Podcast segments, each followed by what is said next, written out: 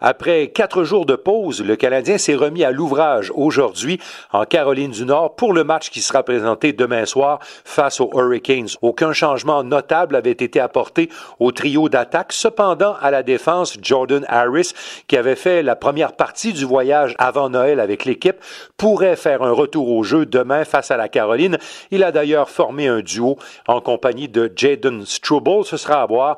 Martin Saint-Louis n'a rien confirmé en ce sens. Parlant de confirmation, le gardien de but Caden Primo sera d'office pour affronter les tirs des Hurricanes de la Caroline, qui sont d'ailleurs ce soir à Nashville contre les Prédateurs.